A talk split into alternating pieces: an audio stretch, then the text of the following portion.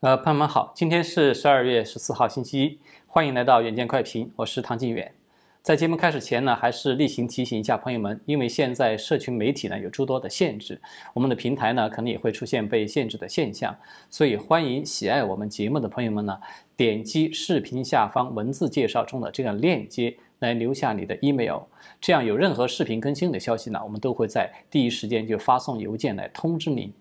这么做呢，只有一个目的，就是防止在某种极端情况下呢，我可能会失去与各位的联系。那么，我们可以通过 email 来确保通知各位我们的新的平台。那么，也请朋友们都放心，这个 email 呢，绝对不会有其他的用途了。你可以单独的去注册一个 email 来接收我们的通知。好的，下面呢，我们就进入今天的讨论。呃，在过去的这几天呢，又是一个惊心动魄的周末了，对吧？呃，美国最高法院呢，他们拒绝了就德州诉讼进行立案，可以说这是一个转折，就是一个令时局啊急转直下的一个关节点。我们今天就先来和大家简要的说一说这个事件。我们在此前曾经有详细的讨论过德州诉讼的一些宪法意义，在当时呢，我是比较乐观的，就是觉得这个案子可以说是赢定了。这个判断呢，它其实是建立在一个前提之上。就是案件获得立案。现在我们回过头去看一看呢，最高法院拒绝立案的理由呢，它其实并没有否定我们的这个分析，恰恰相反，我觉得它是从另外一个方面来证实了我们的分析，就是说这个案子它要一旦接下来他们的裁决，几乎就没有其他的路可走。所以呢，我们才会看到最高法院拒绝立案的这个理由，他回避了最关键的东西。他们没有说被告是否是有这个违宪的行为，也没有说德州起诉的这个违宪的理由不成立，而是说这件事和德州的利益关系不大，不应该由你们德州来起诉。他是这个意思。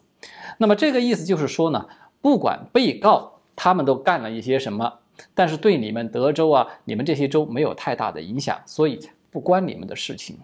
要告呢，也轮不到你们来告。这个就是我们看到最高法院拒绝立案的最根本的意义所在。那么这样的一个驳回的理由，它恰恰说明了最高法院在我们此前讨论这个德州诉讼的宪法意义上，它是说不起硬话的，对吧？而且呢，就算是这样一个明显是。踢皮球式的这种拒绝，他都遭遇了至少有两个大法官的反对。也就是说呢，被告的这种违宪行为，他究竟与德州是否是有直接利益的关系呢？在最高法院都是存在着分歧的，在大法官们之中都是有不同的理解的。那么，按照我们普罗大众的这种看法呢，这场选举它就有点像是红蓝双方的一场团体赛，对吧？南方呢，在几个关键的分赛场啊，他们通过这种作弊啊、违规啊，取得了领先，结果就导致了整个团体赛最终的这个结果发生了改变。然后呢，红方的一些分赛场呢就提出抗议了，结果呢是被这个裁判就判决说，这几个分赛场无论他们有否违规呢，都和你们的这个分赛场的比赛结果是没有关系的。这个逻辑，大家觉得这是可以成立的吗？反正呢，我是读书不多了，我觉得是难以接受这几个大法官的这种高深的逻辑。这四个违规的分赛场啊，虽然它没有直接的影响到其他的分赛场的这种成绩，但是呢，它直接影响到了最终的团体成绩，对吧？那么他怎么能够说与原告的这个利益是没有关系的呢？就像我们刚才所说的，最高法院实际上是采取了一个踢皮球的态度。意思就是，我不对你们的诉讼说好说坏，我只是说这件事轮不到你们德州来插手。所以呢，为什么川普毫不掩饰自己对最高法院的失望，斥责他们说你们没有智慧也没有勇气，就是因为大家对德州诉讼呢都是寄予厚望的，包括有很多宪法学的专家，也包括无数的民众，当然其中也包括了我这个吃瓜群众了。我们都看到这个案子背后可以说是一种十拿九稳的这个宪法基础在，但是结果呢？没想到最高法是使用了一种非常狡猾的手法来明哲保身。呃，为什么这么说呢？因为最高法院他显然是不想让自己来承担这个巨大的压力，他们知道一旦接下这个案子，他就等于是上了单行道，要让自己来决定谁是美国总统，无论如何他都会彻底的得罪其中的一方，他都可能会被指责成为引发混乱甚至是引发内战的罪人，所以呢，他们就干脆找一个有争议的理由，我就不接这个案子。但是我觉得他们错了，最高法院的这种明明哲保身呢，它恰恰才是引发整个局势恶化的真正的罪人。正如同我们之前讨论过的这个联邦分裂的这个风险，对吧？我们看到德州共和党的主席马上就发表了一份声明，说也许守法的州应该团结起来，组成一个遵守宪法的州联盟。而事实上呢？早在十二月八号的时候，德州众议员，他的名字叫做彼得曼的这个人，他就已经在脸书贴文宣布，他已经计划在州议会提出一项法案，就是允许对分裂国家进行全民公投，要使德克萨斯州呢恢复其独立国家的地位。这个彼得曼议员呢，他就强调说，这一个提议呢是符合德克萨斯州宪法的，因为历史上德州就曾经独立过。呃，当然了，可能不少朋友啊会说，这个只不过是一种威胁而已啦，它距离真正的走到说全民公投去实现独立这一步还早着呢。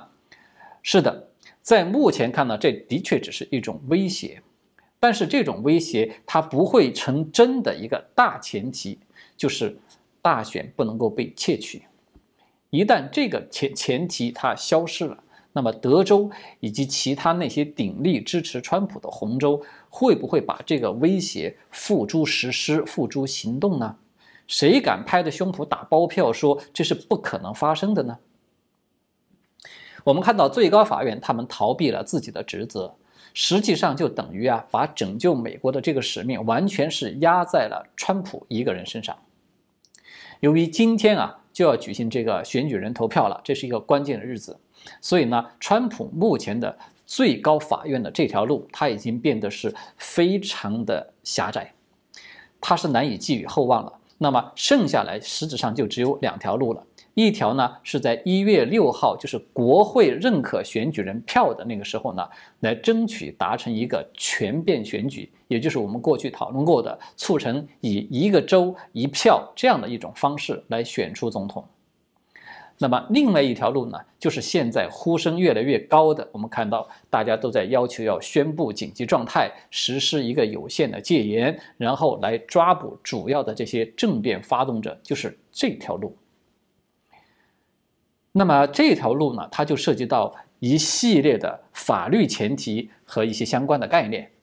以及我们一直都在分析的，就是川普那条越来越趋于明朗化的暗线，对吧？当然，我们将在以后的节目中来和大家进行一个系统的讨论，就是这条路它究竟应该怎么走，它需要满足什么样的前提等等。那么今天剩下的时间呢，我们将和朋友们一起来挖一挖 Dominion 这个公司的老底。呃，这个呢，是因为我在这段时间啊，就是做了一些粗浅的调查和查证，发现这个 Dominion 公司背后的这个水啊，它远比我们想象的要深了很多很多。这个中共对 Dominion 的渗透呢，最具震撼性的这个内幕，它是最近被林伍德大律师他给曝光出来的。自从他在推特披露说有疑似中共背景的这一笔资金啊，就是高达四亿美元，在今年的十月八号向这个 Dominion 的母公司进行了一次注资，就是这个信息披露以后呢，这种爆炸性的消息当然就引发了大批媒体人的深入的调查，结果呢是证实林伍德律师的这个信息它是准确的，就是拿出这么庞大的一笔资金的这个出资方呢，他被发现。是在纽约注册的瑞银证券公司，它的英文名字是这样的，是叫做 UBS Securities LLC，是这么一个写法。那么在这里呢，我们需要做一个小小的更正，就是在此前的节目中呢，我们有谈到过这条新闻。当时呢，我们是有提到的，这个瑞银是指在北京注册的瑞银证券，它名字中文名字都叫瑞银证券，但是它的英文名字不一样。北京瑞银它的英文名字是这样写的，它是 UBS Securities Co Limited。所以呢，我们从表面上看呢，这是两家不同的公司，它的名字呢，尤其是英文名字，它是有差异的。那么，为什么我们要说这是表面上看呢？可能有朋友啊，已经就听出一点味道来了，就说觉得你这么说是不是在暗示这两家公司它表面上不同，但是它实质上是一回事儿啊？它实质上是怎么回事呢？我们下面就来详细的讨论这个话题。当我们讨论完了，我想大家可能自己就会得出自己的结论了。好的，我们先从纽约的这个瑞银证券这家公司说起。为了方便区分说明呢，我们就把在美国纽约注册的这一家瑞银公司呢，我们把它称为纽约瑞银；而在中国北京注册的这家瑞银证券呢，我们就把它称为北京瑞银。那么刚才我们说了，豪掷四亿美元来这个注资给 Dominion 的母公司的这个纽约瑞银呢，这个是一家美国公司。看起来呢，这就是一桩普通的商业交易了，好像没有什么特别的地方。但是呢，我们查看一下这家公司的结构呢，就会看到一个值得注意的现象：在该公司在该公司的这个董事会的六个董事之中呢，有三个人都是华人，他们的名字呢分别是罗强、叶翔和穆丽娜，就是两个男的，一个女的。一家美国公司公司的董事会，它有华人本身并不出奇，但是我们在做了一些查证之后呢，就发现这三个华人他们都不简单。除了罗强他是法国的国籍以外，其余两个人都是中国国籍。他们三个人有一个最大的共同点，就是他们都和中共控制的多家企业有密切的联系，而其中最显眼的一个地方就是他们三个人都和刚才我们提到的北京瑞银。有非常密切的关系。我们先说一说排名第一的这个罗强。根据公开的信息显示呢，这个罗强他是一位资深的银行家了。他先后在美、中、台还有菲律宾这些地方都有过任职，担任过花旗银行啊、摩根银行啊等等这些大公司的高管。那么，从2004年加盟世界银行旗下的国际金融公司以后呢，他就一直担任首席银行专家。工作到了二零一二年的十月退休。那么，在国际金融公司任职的这个期间呢，罗强是参与了该机构在中国大陆银行业的这种股权投资和管理运营的，并且呢，他就曾经担任过北京瑞银证券以及像兴业银行、南京银行等等多家机构的董事会的董事职务。所以呢，这个罗强他是一个在纽约瑞银。和北京瑞银同时任职的人，我们再来看一看这个叶翔和穆丽娜这两个人，在纽约瑞银的官方信息上显示呢，这个叶翔他是董事会的董事，但是他同时也被显示为是汇信资本的总裁。那么不仅如此呢，我们在调查中发现。可以说是让人大吃一惊，就是这个叶翔啊，他在中国至少是同时担任了六家公司的这个独立董事，以及八家公司的监事高。而在这一大堆的令人眼花缭乱的这些头衔之中呢，最引人注目的就是叶翔，他同时也是北京瑞银的董事。也就是说，这个叶翔也是同时在两边都有任职的这么一个人。那么穆丽娜的情况也差不多。这个人呢，他是在一九七八年出生的一个本科生，他不仅担任了纽约瑞银的董事，同时呢，也是北京瑞银公司的财富管理基金运营的总监，以及基金运营的一个主管。也就是说呢，这三个华人呢，都是同时在纽约瑞银和北京瑞银担任董事或者是高管职务的人，而且。排名第三的这个穆丽娜呢，她要比两位男同事是更加的不简单的。这一点呢，我们将在后面的重要内容中还会来提到她。我们先说说纽约瑞银的这一部分，因为我本人呢，基本上算是一个金融的小白了，所以我就特地的去请教了一位在华尔街投行有相当工作资历的朋友，他就给我指出了纽约瑞银这笔交易之中呢，存在着几个疑点。第一。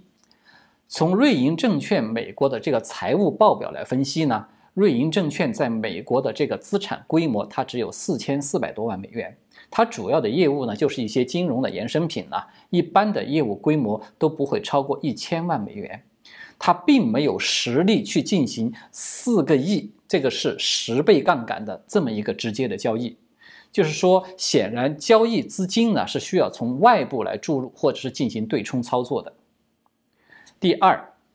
但是在目前呢，没有任何信息表明，就是美国瑞银在这一次交易过程之中，他们有去做了一个对冲交易，或者是购买了金融保险来进行交易的这种风险防范。或者是有采取什么分阶段交易以降低这个交易风险等等，这些常规的券商的这种交易规则，它都没有遵守的。所以显然这个交易它是不符合金融券商的这种正常的交易规规则。那么第三呢，就是一向做金融衍生品的金融券商类的这种公司呢。它一次性去购买一家市盈率呢只有百分之十左右的这个投票机公司，也就是 Dominion 公司呢，从这个业务方向上看呢，这是不符合金融券商公司的这种正常交易范畴的。第四呢，一般的私募基金之中啊，募集一只基金大体上都是需要一年左右的时间。因为你需要去路演啊，需要去拜访不同的投资人呐，等等，也就是说你要进行多次的成交，要有这么一个过程。但是呢，这个记录显示出来，这四亿美元啊是一次性的交易。在当前这种疫情肆虐的环境之下呢，这个可以说是一种不正常的现象。除非呢这笔资金它是来自于一个单一的大客户，否则私募基金筹集资金的这个速度它不会那么快的。第五一点呢，就是美国瑞银的这个董事会的成员，他是以中方成员为主的。刚才我们说了，有三个都是华人。那么在西方金融投资内的这个公司之中，可以说是非常罕见的。它只能够说明背后的老板，真正的老板就是中方，他才有可能来进行如此的这样一个人事布局。呃，所以上面的这几个疑点呢，严格的说呢，它其实是属于推论。那么在这里，我把它列出来呢，只是仅供大仅供大家来做一个参考。但是就我个人来看呢，这个可以说是一个合情合理的、很有价值的推论，因为它的价值就在于从一个非常专业的角度，让我们看到了这笔交易的本质，就是纽约瑞银啊，它很有可能只是北京瑞银的一件马甲。这与我们查到的这三个华人董事，他同时在纽约和北京两边这个瑞银证券的公司来任职，他释放出来的这个信息是完全一致的。那么，这个北京瑞银呢，可以说就是大有来头了。他呀是在时任中共总理的温家宝和时任北京市长的王岐山这两个人的亲自干预之下。从国有企业摇身一变成为中方控股的中外合资企业，然后呢，再摇身一变，在二零一八年变为了外资控股的中外合资企业。所以呢，这家企业呢，它实际上可以说就是王岐山的政治资产。那么我们今天啊，要和大家讨论的一个关键问题是什么呢？就是在北京瑞银的董事会的成员之中，有很不寻常的人，而且。它发生了很不寻常的事情。呃，在我们这个查证的过程之中呢，我无意中啊就有发现一个非常离奇的巧合。什么巧合呢？就是林伍德大律师啊，他在曝光这个 Dominion 母公司与纽约瑞银这个四亿美元的这笔交易的推文呢，他是在美国时间的十二月一号，也就是相当于大陆时间的十一月三十号的晚上，是在这个时间他发出来的。然而呢，我们看到啊，就在十一月三十号，就是同一天，北京瑞银的董事会呢，它就突然出现了一个非常罕见的大换血，十四个董事会的成员在一天之内退出了十一个，然后呢，同时又补充了十一个。这种行为显然就是极度的不寻常了，对吧？任何人呢，可能都会在第一时间产生一个巨大的疑问。这个纯粹是一种巧合呢，还是说它有某种必然的联系存在呢？这些突然退出的这个北京瑞银的这些董事会成员里面，他们是不是有一些特殊的情况呢？那么在我们的这个查证的过程之中呢，我们就看到至少有三个突然退出北京瑞银的这些董事之中，他们都有着非同寻常的背景。我们下面就来简要的看看这三个人，他们都是谁。第一个人的名字呢，叫做陈宜孙。这个陈宜孙，他的正式的职务头衔呢，他是北京瑞银的总经理兼董事会的董事。他呢是在一九八二年毕业于清华大学的化工系，按照他自己的说法呢，当时是对口核工业的。那么他也是属于八十年代啊最早期的这种公派出国留学深造的人员之一。那么这个陈宜孙他有什么特殊性呢？他的身份有两大值得注意的重要的背景。第一，他是出生于这种军工色彩极其浓厚的一个家族。他的伯父叫做陈开甲，他是中共核试验的开创者和奠基人之一，是两弹一星的这个功勋奖章的获得者。这个陈开甲呢，还一度担任过新疆马兰核基地的副司令员，是这样一个职务。他的三叔啊，名字叫做陈明的，这个人是曾经参加过抗美援朝战争的。是属于军队系统，而且呢，一直都在中共现在的战略火箭军，也就是过去叫做二炮的，就第二炮兵嘛，是在这个系统里面任职的。那么第二个特殊的背景呢，是这个陈宜孙本人呢，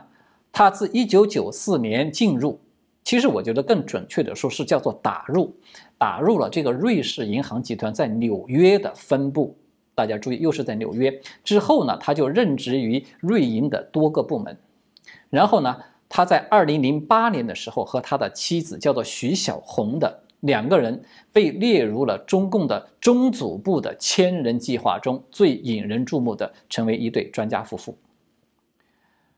那么这个千人计划它是一个什么样的计划？这些千人计划的专家们都是在干什么的？我想在这里呢，我就不用再多去啰嗦了。我相信啊，可能很多的朋友比我都更了解，也都比我更清楚。对吧？我们再来说说第二个人，第二个有特殊背景的人呢，他的名字叫做徐哲。这个人呢，他在担任北京瑞银董事的同时，他还拥有另外一个身份，就是他是首都信息发展股份有限公司的董事长兼总经理。那么，这个首都信息发展股份有限公司，我们把它简称叫做首都信息。这家公司呢，它是成立于一九九八年一月的，它是由北京市政府旗下的几家公司，叫做邮电数据网络、北京电信投资有限公司、北京中天广电通信技术有限公司以及北京有线广播电视网络中心等等这么几家公司联合创立的。所以这个名头，大家一听就会知道这是来头不小的了，对吧？这明显是一家国有控股的 IT 服务企业。那么，他们最主要的业务范围呢，是涉及到像电子政务啊、市政管理，还有就是公共安全等等这些方面。它是被视为北京国资体系内的这种电子政务领域的龙头企业的，是这么一个定位。那么，在这家企业的官方网站上呢，它罗列的这个。合作伙伴的名单之中啊，我们看到有以下这些单位：华为、中兴，还有中国人民解放军六幺零幺九部队，有中国人民解放军六幺幺九五部队科技成果交流中心，同时还有中国科学院计算机技术研究所这些单位。那么，这个首都信息，它除了与军队和华为这一类的情报机构有密切的合作呢，首都信息和政法系统的关系也是不浅的。也就是说，首都信息它宣称啊自己是打造这个互联网加政法服务的这种行业的标杆，他们一手打造的叫做北京政法网的这个网站，是曾经被评为二零一九年度中国最具影响力的政法网站。也就是说呢。这个首都信息呢，它是一家与中共军方、情报和政法系统都有着多重合作关系的这么一个典型的军民融合的企业。好的，下面我们再来说说第三个人，叫做穆丽娜的这位女子。这个穆丽娜呢，可以说是一个颇为神秘的人物。她在北京瑞银啊担任的职务是叫做财富管理基金运营总监，她并不是董事。但是呢，这个在一九七八年出生的，仅仅只是拥有这个会计本科文凭的这么一个女子，在他年仅三十八岁的时候，他就已经担任了重庆三峡水利电力集团股份有限公司的独立董事。那么，在二零一四年的七月呢，这位穆丽娜她在北京瑞银任职高管的同时，她还出任了一家公司叫做千方科技的这家公司的独立董事。那么，这家千方科技它是一家什么样的公司呢？我们看看其官方网站的介绍就知道了。这个千方科技啊，它是行业数字化解决方案和大数据服务的提供商。它的业务涉及的范围呢，是包括了物联网、云计算、大数据等等最前沿的科技了。它的公司的总裁名字叫做潘潘的，他就曾经是华为的高管，任职的时间长达十四年，是在二零一九年加入到千方科技的。那么，在他们官方网站上是这样介绍的：说千方科技的业务范围大概的包括了下面这几部分。第一呢。是城市一体化的应急指挥信息化体系建设。第二呢，是社会治安立体防控体系，它当然包括了构建公安网和公安外网。第三呢，它是包括了智慧警务，就是包括使用了这种多维度融合、人机结合等等这些方式来支持全程搜索与互联网监管的业务。那么。在这些业务范围之内呢，千方科技它有全程的承担了这个内蒙古的包头市的雪亮工程，沧州市公安局渤海新区分局的这个天网覆盖的二期工程，同时还承担了庄河平安城市五防一体化的这个监控系统的建设。这家公司大家就看清楚了吧？我们可以说一句话来总结。千方科技就是一个小版的华为，它是中共数字化集权监控体系以及情报系统这个庞大网络的一部分。啊，最后呢，我们来做一个简单的小结啊，就是纽约瑞银与 Dominion 母公司 SSC 的这笔四亿美元的交易呢，它是一个焦点，对吧？我们从这个焦点出发呢。它就牵出了纽约瑞银和北京瑞银之间的关系，也就是说，北京瑞银呢，它非常非常有可能是纽约瑞银的真正的老板。那么，为什么这笔四亿美元的交易信息曝光的同时，这个北京瑞银董事会它要进行一个大规模的换血呢？我们从这些被换血的这个董事里面呢，就看到至少有三名董事，就是他的名字分别叫做陈怡孙、徐哲，还有穆丽娜，就是他们三个人是具有特殊身份背景的人。也就是说呢，我们通过这根线呢，可以看到一条路径，以北京瑞银作为一个平台，它就集合了中共的像军方。情报、政法，还有数字集权等等监控吧，就是所有这些系统的多方势力作为一个形成了一个集合体。那么这个集合体啊，它完全可以通过这个路径来操纵 Dominion。这个可以说是美国一个巨大的国家安全漏洞，而这个漏洞呢，它在过去从来都没有被报道过。当然，我们现在呢无法百分百的去证实这个漏洞它已经被中共利用了。但是呢，我们看到的一个客观事实是，北京瑞银急速的大规模的撤换它的董事会的成员，而美国瑞银这边呢也在急速的删除了三个华人董事的资料。这个本身看起来就是一种封堵漏洞的行为，对吧？是一种类似于掩盖犯罪现场的毁尸灭迹的行为。所以呢，到底是谁在掌控这个 Dominion 呢？这个问题的答案呢，我相信在未来很快就会大白于天下了。好的，今天呢我们就讨论到这里了。最后呢，再次提醒朋友们，因为现在社群媒体呢有诸多限制，我们的平台呢可能会出现被限制的现象。欢迎喜爱我们节目的朋友们呢，点击视频下方文字介绍中的这个链接，来留下你的 email。这样有任何视频更新的消息呢，我们都会在第一时间就提供给你呢。我们绝对不会将你的 email 呢用作其他的用途，请您放心。好的，谢谢各位，我们明天再见。